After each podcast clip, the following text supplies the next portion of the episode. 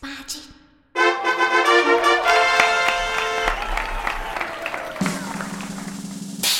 嘿嘿哈哈，十八般武艺，扎背当忙，九弯十八拐。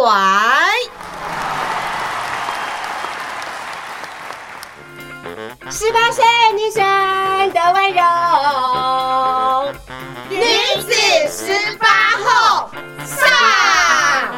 十八岁以后，哪怕惊涛骇浪，都能海阔天空。哈哈哈哈哈哈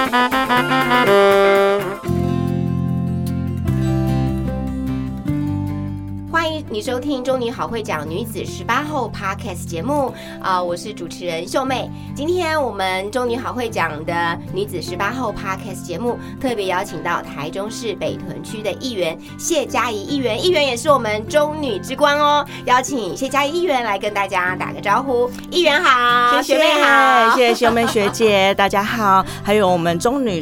好会讲的听各位听众，还有我们的学妹，呃，大家大家早安，大家好。好，我们是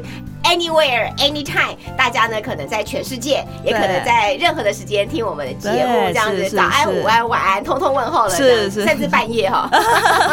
或是你一直重听哈。好那是。呃，中女好会讲的这个平台呢，呃，我们号召了这个全球呃优秀的台中女中毕业的学姐妹，嗯。然后我们组织了这样的一个服务的公益性质的一个平台哦，到很多呃需要我们去的地方呃来做演讲是。或是来做服务。嗯。那主要呢，尤其是针对一些弱势或是偏乡或是有需要我们的地方，我们都可以呢呃不计代价的呃来做出这样的一个服务。那因为呢，最重要借力的呢，就是呃我们呃中女毕业非常非常多优秀的呃学姐妹们呃在各行各业的专业热情。那今天我们的 podcast 节目呢，就邀请到议员谢佳怡议员。哎，我们这是呃 podcast 快五十集来第一次呢快50集从事呃这个民意代表的工作。哦真的 第一位我们的这个议员哈，大家想要了解一下，那就先请我们的呃佳怡学妹来介绍一下你自己喽。是好，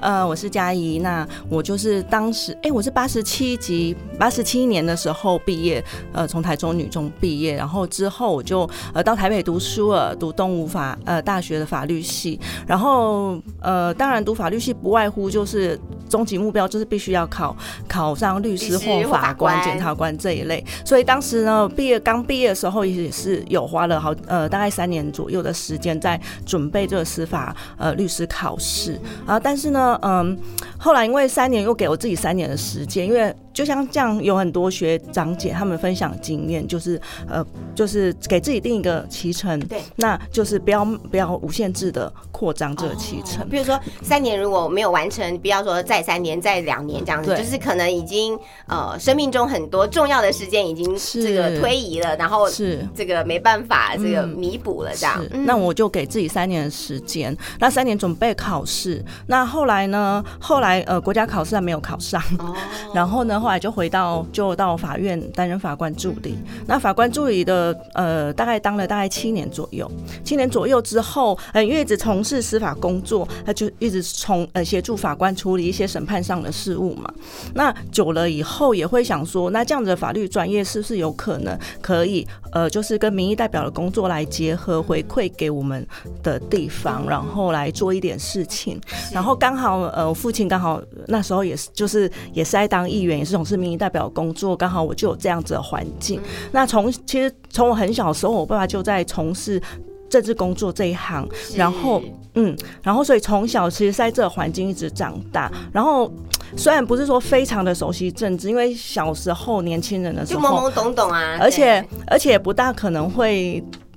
对这个非常有兴趣，因为爸爸这么辛苦，对不对？对啊，然后因为年轻人，年轻人对，然后呢，但是但是后来长大了之后，呃，在社会上工作了之后，就会觉得说，哎，这个工作其实是呃，不是可以可以替大家做很多事情，可以替地方做很多事情，而且可以解决很多问题，对可以什么水沟不通啦、灯坏啦，然后呢，就是就是马路这个有问题啦，甚至甚至是一些你想要在呃公共领域推动的一些政策，其实你情都有可能可以实现完成，所以我就觉得这其实也是一份非常有意义的工作。是如果对，然后嗯，其实，在爸爸工作的时候，我们也接触到很多选选民，就是说他有困难，请你帮忙，但是你你你帮他服务好，他就真的会就是来跟你说谢谢，然后你就会觉得听到这一声谢谢，你就会觉得我一切都值得。是我就觉得这个工作，呃，真的是还算是满意的工作。那读法律系，其实正规来讲，应该是要呃参加国家考试当律师、司法官。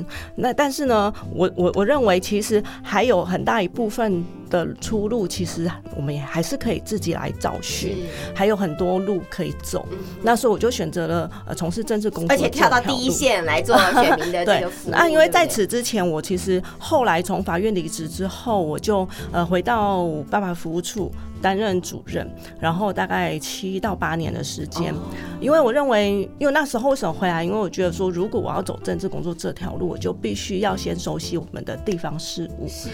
那熟悉地方事务其实是要花时间的，你不可能呃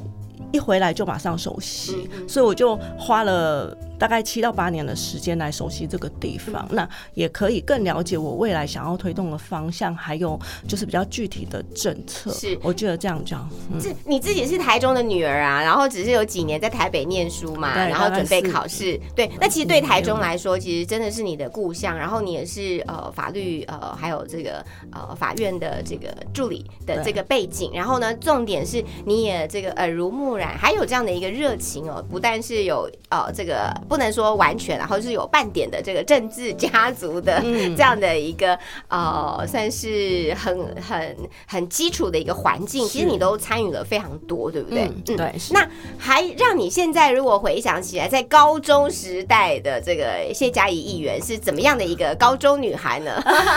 你那个时候、哦其实那时候来。一到一开始到女中的时候，我就会觉得，哎、就好多好多学姐，很多学姐，然后就觉得学姐都非常热情，因为她每我记得最就是新生一报到，学姐就会跑进教室来找欢迎大家，然后欢迎然后找自己的学妹，然后就是会呃有一些算是经验传承，就是告诉学学妹说啊，那可能未未来就是在中在呃学校里面可能呃需要。未来学习上需要怎么样就引导我们，然后该怎么准备什么，所以我觉得这是一个很非常棒的传统。那那时候进来女中的时候就哇，学姐好热情，就觉得这个环境非常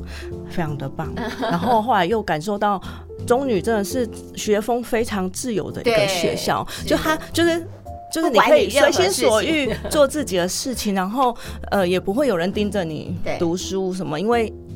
从国中上从国国中的时候，我们那时候还需要联考对，需要联考是每天都要读书，一直读书。就上中女以后就觉得哇，整个超自由，然后也就是老师也没有在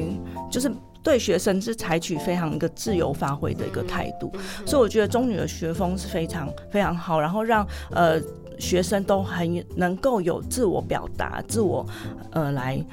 表现的这样子的一个空间跟机会。在很自由的学风里面，我觉得，呃，你当时一方面也觉得说，哇，有一点这个小小的解放，对不对？对对，就觉得太棒了。那当时有参加什么社团，或者是说学校的一些呃生活的这个点滴，在课业上，或在社团，或在学习上，还有留下什么深刻的印象吗？呃，其实，在中女的时候，其实我就是哎、一直就是比较。活在自己的世界里面，所以我就很少，其实也没什么去参加过社团。我也有印象是跟朋跟同学一起去参加过吉他社，哦，吉他社啊，但是 因为我有点太懒惰，所以所以大概一年参加一年以后左右就放弃，然后。嗯，但是那那是真的是一个很棒的社团，中女的社团发展真的非常的蓬勃，对。然后如果有机会的话，其实真的是应该要多去参加社团。对，那我在高中时期大概就是就是因为太就是对自己也采取一个比较轻松的态度，所以就是随心所欲的，就是想做就做自己的事情这样子。那家人会这个盯着你读书吗？还是说念书这件事情，在你高一、高二的时候好像就稍微解放，但是高三好像就非得要对。面临联考，要嗯。认真努力起来了，对对，其实其实家人从来不会顶我读书，因为家人都很忙嘛，爸爸很忙，然后妈妈她也很也也忙，所以大家都不会盯我读书啦。那上中中女之后，中女之前是老师盯读书，那中女之后呢，就是自己盯自己读书。那就是一刚开始当然就不大想读书嘛，想要玩啊什么。然后后来是到高三，但是中女有个好处，就是因为同学当同学都在读书的时候，你会感受到那种学习的气氛，那你就认为说，哎，好像要联考喽，那我应该也要读书。所以到呃高三的时候就比较。积极的来准备联考，这样哇，那真的很厉害哈！高一搞 高二来这个放牛吃草一下，然后高三赶快回头是岸这样子哦，所以也考得还蛮好的。那呃。这个念了东吴法律之后，是你喜欢的，就是在你后来选大学，然后来选读这个科系，为什么会特别想要走法律的这一个呃路线，或者是说呃不论是律师啦，或者说司法呃系统里面，是有看到不公不义的事情吗？还是说其实在呃家族的一些耳濡目染下，你会觉得哇这个呃这个为民服务啦，或者是呢有一个这个法律的背景，其实是可以来呃做很多的协助。嗯，那时候。后在选填志愿的时候，因为我是社会组的嘛，社会组文组的。那考完联考之后，在选填志愿的时候，其实呃本来就。对，其实对商学院是比较没有那么浓厚的兴趣，然后所以呢，我就觉得，哎，可是读法律不错，因为我觉得可以至少至少啦，你可以有法律背景，可以大概了解自己的权益，或者是说，甚至你有一些法律场知识的话，你也可以就是稍微协助一下呃不懂法律的人。那我就觉得也。这是蛮好的选择，然后刚好又是社会组，所以那时候就选择了法律系，然后刚好考的分数也还可以上法律系，所以当时就选填了。念法律辛不辛苦啊？我很好奇。因为大家都说很辛苦，但是我觉得，我觉得是还法条啊，我觉得还好，大家都觉得说是不是要背法条呢？是不是要背法条？其实。嗯，某程度上来说，你只要一直看、一直看、一直看，你无形之中你就你就理解，倒不是倒不是真的那样子死背，就不像我们想象中那一种背课文，就是把它死背进去，其实就是。我我觉得还是要你要你充分理解了之后，你不停的看那个文字，你大概就会把你大概就会放在你的脑海里面，所以倒也不是这样子死背，其实也没有想象中那么的背的那么累。那么但是我觉得，哦对，但我觉得呃法读法法律虽然法条是死的，但是我觉得呃能够灵活运用这个法条，其实是嗯才是最。怎么说？最关键，然后最关键的事情，对，那其实也是一个很灵活的科系，是真的，就需要一直动脑，可以颠覆。我们都看到过往呢，有两种呃这种戏剧的类型哦，是最最受到大家喜爱。一个呢就是什么呃警匪的啦，或者说关于法律的这种呃，另外可能就是医的哈。那在于这个呃律师啦，或是说你原本要考这个司法官，可是你准备了这个呃。三年没有考上，当时怎么样去呃调解自己的这个呃面对这样的一个挫折？我觉得呃我们的节目不是跟大家说啊你好棒棒好成功哦好厉害，其实，在我们的生命过程当中，其实会有一些挑战，会有一些呃这个不从人愿的，或者说呢神有特别的这个安排，也许都会是化了妆的祝福等等。当你认真的准备了考试三年哦的青春哦，好，可是没有考上，当时的呃心情还有呢，后来这件事情成为你生命当中什么样的一些帮助或养分嘛？嗯，呃，其实考试，嗯，当你一直准备考试，但是后来还是没有没办法如愿考上的时候，其实是当然会很很多的失落啦，很多失落，但是你就会犹豫自己是不是该继续呃。花费时间在这个上面，那心里也是挣扎很久，但是呃，也有也有去请教过一些学长姐过往的经验，那还有周遭朋友的一些经验，那我觉得说，我既然定定了这个骑程，那我就确实去把它做到。那三年准备了呃那么久没有考上，现在要放弃要放下其实是不容易，对。但是我想还有很多事情可以去做，就不是只有考试这件事情。要做，那既然我这边其实时间到了，目标到了，那我没办法达到我想要的目标，那我但是我还是继续得往前走，所以我就我就觉得说，哎，那我还有别条路可以走，那我就想说，那我就不要准备考试了，我就开始往其他路，我想其他路也许会更更宽广吧，或者是也许更适合我，对，因为我一直考不上，可能就不适合我。这条路。然后我想，我 再再寻找自己呃有可能的路，或者是自己也可以做得好的好的这个方向来做。所以这件事情，呃，你就算是把它跨过了，对不对？对对对然后呢，就走另外一条的路，嗯也不是只有这个这一条路啦，对不对？是是 OK，是，如果让你回想起来，如果当时考上律师特考，或者是说司法官特考，是不是你可能就不会呃参选，然后来成为议员来做大的服务，对不对？对，有可能可能就会一直从事法律相关的行业。那爸爸的衣钵就没办法传承哎、可能要找人别人。就 是是哦，嗯好，那呃，谢佳怡议员呢，是我们中女好会讲女子十八后我们这一集的这个特别来宾，也是我们的这个主角哦。那佳怡议员来跟我们分享一下，既然有家族的呃这个耳濡目染，然后还有呢，其实也有有部分呃让你了解到原来从事这个政治的这个工作哦、是。很辛苦的，对不对？甚至没波咪波力，对，还人家在放假的时候，你可能都还要在做选民服务，然后晚上十二点突然发生什么状况，你可能还是要接电话等等。然后你自己呢，又还有一个这个三岁的小多。小朋友这样子，OK，哇，这是呃，不能说这个很新手妈妈，可是家有幼儿，然后呢又要做我们的呃这个呃政治服务的这个工作，对。然后其实很辛苦，来跟我们分享一下你的一整天的日常好不好？好我一整天的日常呢，像今天，今天我就是大概六点多起床，然后我先去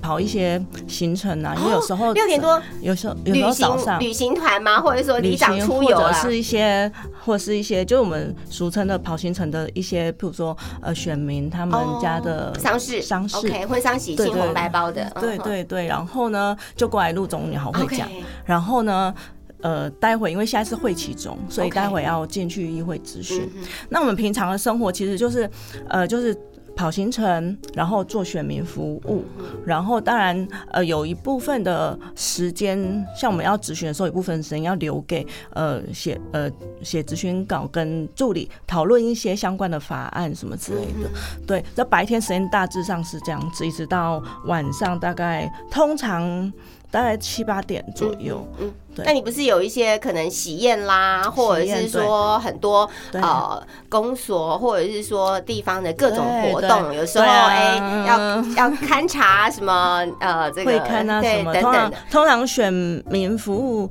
的呃选民的陈情案呢，呃会我会把它拿来占比较大的部分，因为选民服务的陈情案，它有一部分是必须去现场会看的，对。对，所以有一部时份时间我会安排会看，然后跟大家跟选民一起到反映的民众一起到现场看，然后到现场看才能了解问题，是，然后再来想想办法解决。嗯哼对，是有一大部分时间也是要花在这上面。嗯如果说一个整天，假定可以看平日跟假日哦，这个最多的时候，你的行程可以排到多满啊？譬如说，可能早上五点，然后到晚上的十二点，这样的二十个行程之类的嘛，十几个十几个、二十个，嗯但是没办法每个都跑到，所以所以就会有时候蜻蜓点水式的，对？或者是请助理致意这样子，嗯对啊。那在这个呃选民的服务过程里面，呃，既然都已经这么的高压，甚至呢这个时间那么的紧绷哦，怎么好能能够有时间好好照顾家里啊？嗯，对，所以这就是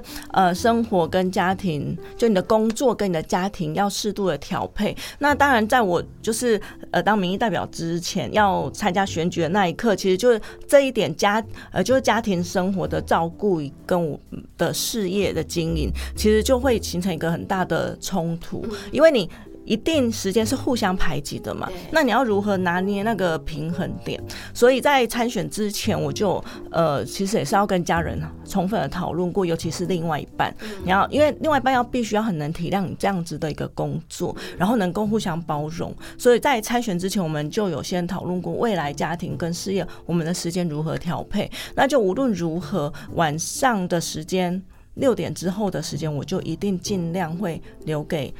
孩子，然后留给家人。那假日的时候，假日的时候也尽量尽可能的安排时间，就是陪陪伴小孩，因为。呃，我觉得小孩还是要长大了、啊，所以也是非常需要陪伴。那家庭也是是我们最大的支持，所以我也必须花时间呃在这上花花时间在这上面经营我的家庭。所以这两个其实是拿捏，其实到现在。还是没办法很精准的把那个标准拿捏的非常好，但是是。就是持续努力，但是也是非常感谢另外一半他的体体谅跟包容。要请老公听这一集 podcast，啊，因为其实他也很他自己工作也非常的忙，是。对啊，所以就 去年在选前，呃，应该是说还是很忐忑，对不对？对因为其实老实说，呃，对于呃，虽然家族里面爸爸其实嗯从事这个民意代表跟选民服务，甚至呢政政治的工作，真的非常多年，也是大家很尊敬的，不能说大佬，但是在中部也是有影响力。对，但是呃，就交棒给一个感觉上呢是政治的这个小白兔。我的意思是说，虽然大部分时间你也六七年的时间在这个爸爸的身边来做这些选民服务，担任主任，可是，在真正开票结束前，其实是没有把握对会当选，是吧？对啊，因为也算是新人嘛，新人，然后知名度也没有那么高，虽然服务了那么久，那对，所以开票之前是很忐忑，整其实整个选举过程都非常忐忑，因为选举就是这样子，就是一直到开票结果出来后，你才有办法，一切事情才会呃确定下来。对对啊，但是我觉得，对于呃想要从政的女性来说，应该也有一些呃我们。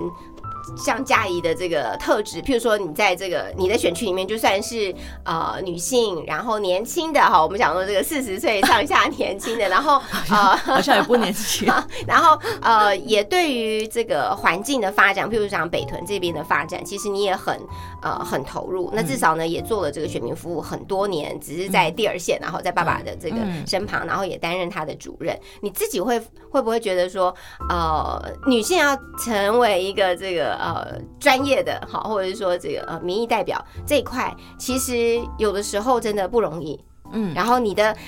最重要的特色好像会是比较偏向可能像亲子啦，或者说女性的这个角色的这些服务，对吧？是是是，其实女性从政，而且可是但近年来哈，女性从政的比例其实也一直一直在一直一直提高，因为我呃，其实我们女性的能力其实是都真的都蛮好的，然后也其实都会有自己的想法。那所以我觉得女性从政现在未来呃可能会成为一个渐渐的一个趋势哦。嗯，女性从政有她的她的优嗯嗯怎么说好嗯。跟人家不同了，女性比较柔柔软，但她也比较细腻。那她也会照，她会看到很多不一样的观点啊。我想，呃，不管男性从政也好，女性从政也好，不不同的立场，他会有不同的角度，他看到的东西会照顾到不同的族群。所以，说我们民意代表为什么他需要有男性有女性，然后有各个不同行业出身的，那他。呃，着眼点他也会着眼到不同的角度，这样才可以大家加起来就全面性的照顾到所有的所有的民众嘛。然后像我自己的身份，我是女性，然后我的身份又是一个妈妈，所以我就会比较就是因为每天都在接触我的小孩，然后我朋友可能也都家里有小孩，然后所以就会比较容易。接收到这方面的资讯，然后比较容易 focus 在专注在这个角度上面来做这样子亲子的政策方面的推广。嗯哼，嗯，了解。那北屯因为是我们台中市呃这个人口最多的一区了哈，尤其这五年八年的这个发展这样子哦，而且但是它是整个面积也算是数一数二的大哦。那接下来呢，对于在呃你觉得这个成为这个第一任的这个台，对你个人的生涯来说，职涯来说，呃是呃议员的这个角色，跟你从前担任只是在呃这个爸爸的背后的这个角色，你觉得最大的差别是什么？嗯、当呃从后呃幕后就幕僚的这个角度走到目前，当然很大不一样。因为幕僚我们不会被看到，你只要把你准备的东西或什么告诉你前面的那一个人，让他去表现就 OK。但是呃从后面走到前面，当你自己是主角的时候，很多事情就是你第一线要面对，就是你。处理事情的态度也好，或者是你面对人家询问也好，你就是在第一线。那幕僚帮你准备的东西是要由你充分的表现出来，所以你要必须要能够把你想要做的事情非常充分的表现传传达出来，然后才能够呃有，然后用力去推动它。所以呃目前呃就是当。成为议员后，跟当时在助理其实角度很大不一样，角色也不一样，所以需要很大的心情上的调试。因为面对镜哦，因为面对镜头是是你自己，对，所以从这个呃甚至政治幕僚，就是等于呃走到这个成为这个焦点，或者是成为主角，很需要调试吧？嗯，对，就稍微要刚开始的时候，其实也不是，因为就觉得嗯。就一时间那个那个心态转变太大，那每天回去都每天每天都告诉自己要。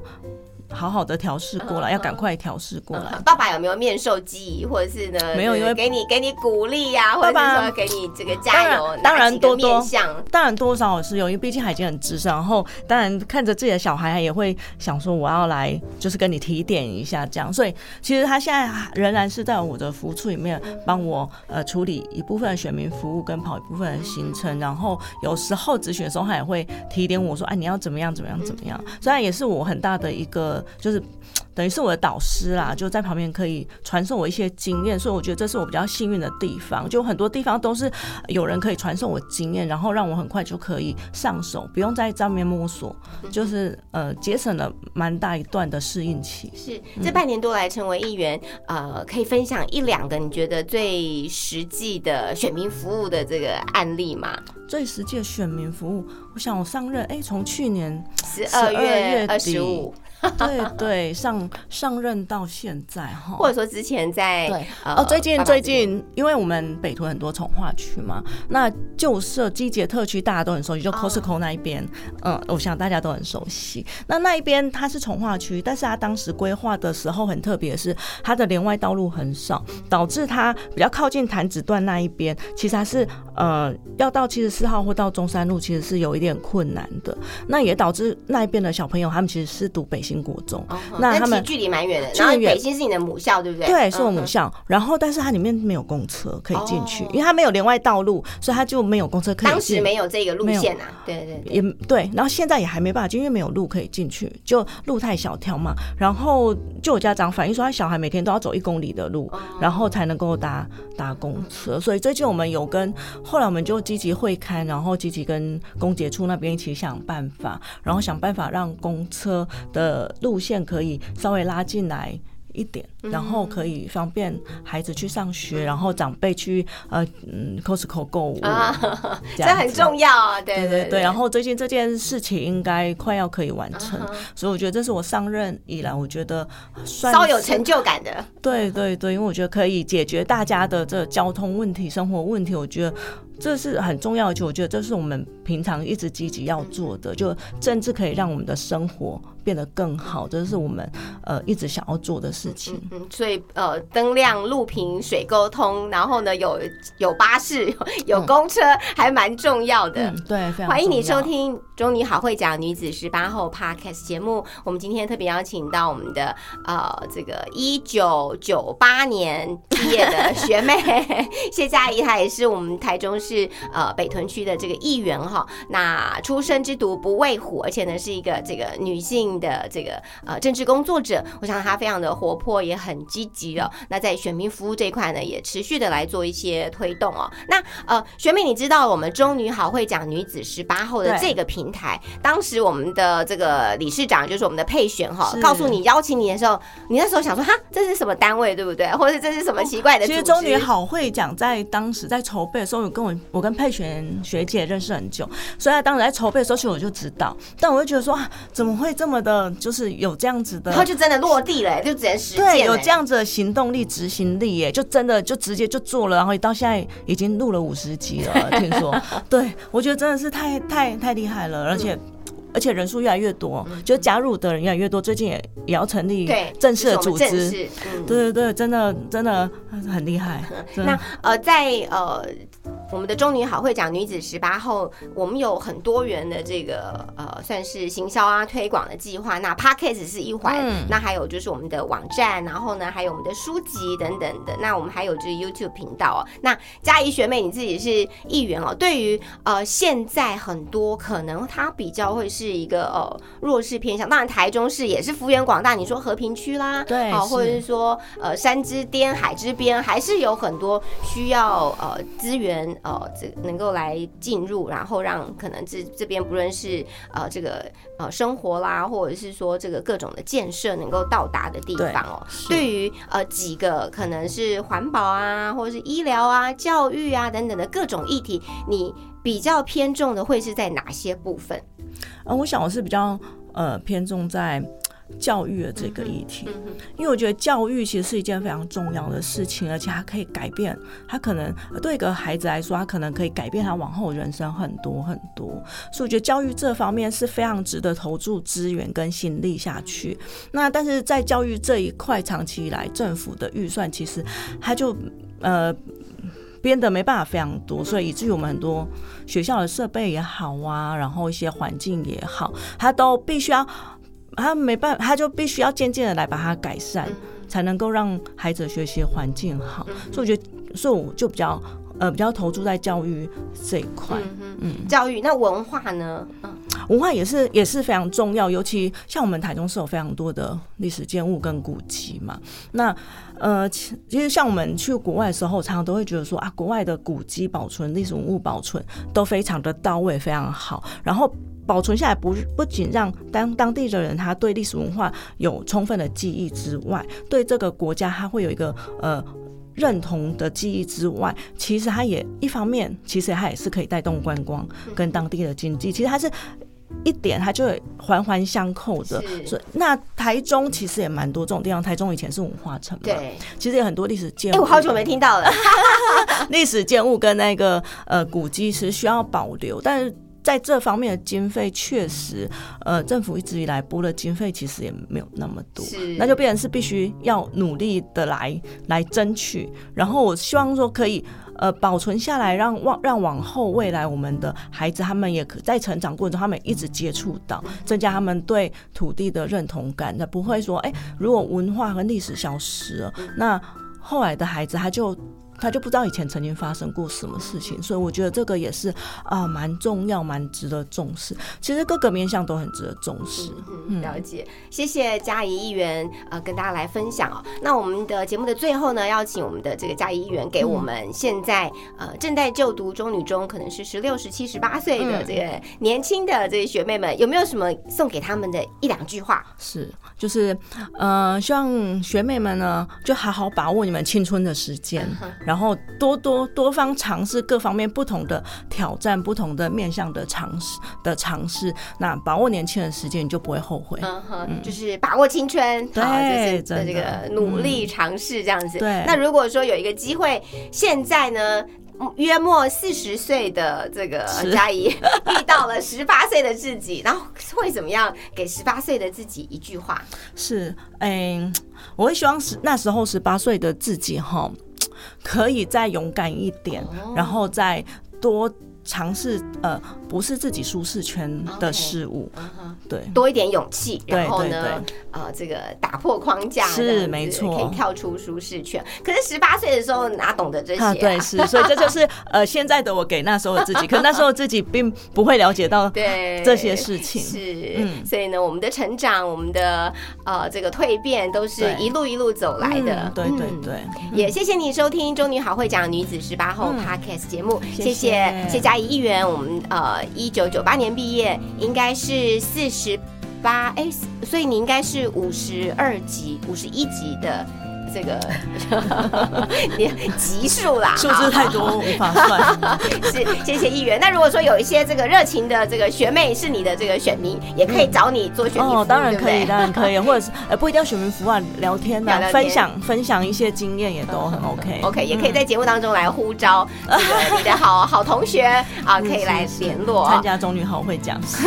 谢谢。那么下面呢，我们接下来的单元呢，还有于心小天使带来的 Mindful Practice，也欢迎你把我们的节目分享给你的亲朋好友，也按一个这个五星或者是留言给我们哦。我们中女好会讲，下次见，谢谢，拜拜谢谢谢谢，拜拜。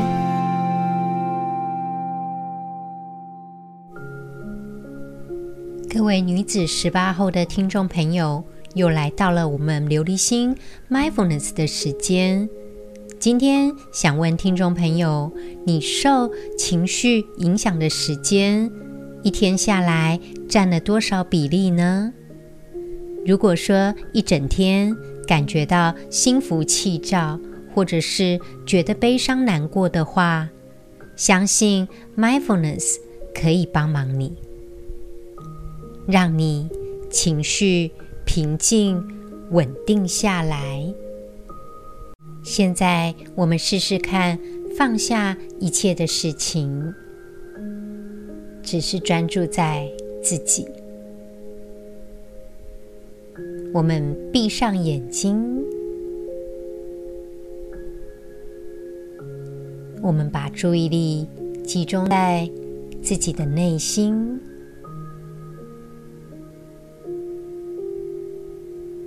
慢慢的深呼吸。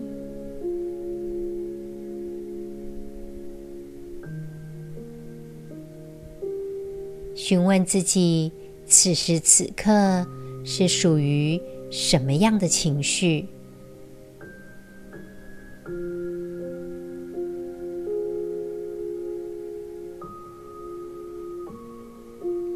我们认同这样的情绪吗？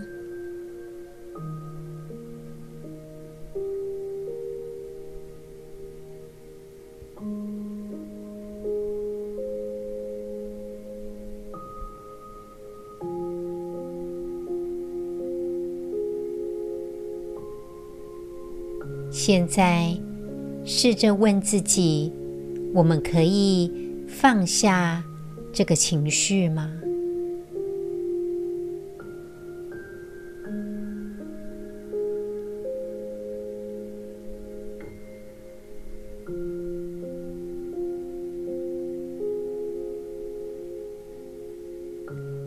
无论是可以放下，或是不可以放下。都没关系，我们接受它。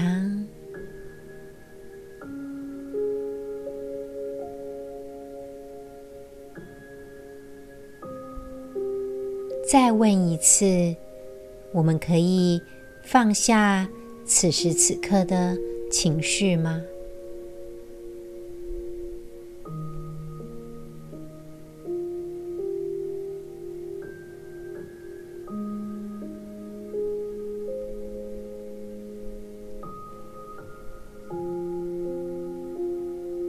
试着问自己，什么时候可以放下呢？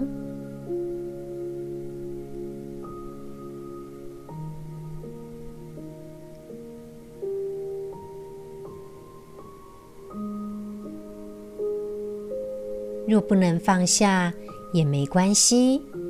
我们试着坦诚、认同、感受此时此刻的一切。在深呼吸的同时，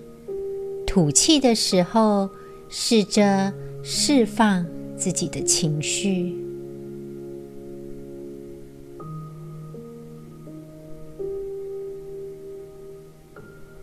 祝福听众朋友，利用这样 mindfulness 的练习，我们试着放下此时此刻的情绪，试着去控制它。